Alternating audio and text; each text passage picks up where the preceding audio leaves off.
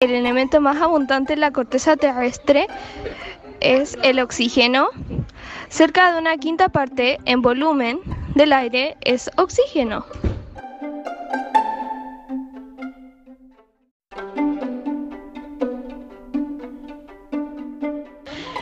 Las propiedades físicas del oxígeno son, es un gas incoloro, o sea, sin color, es insípido, llega a correr las superficies al tener contacto con metales que al mezclarse con oxígeno forman óxidos. Este posee una coloración azul tenue cuando pasa de ser líquido a sólido.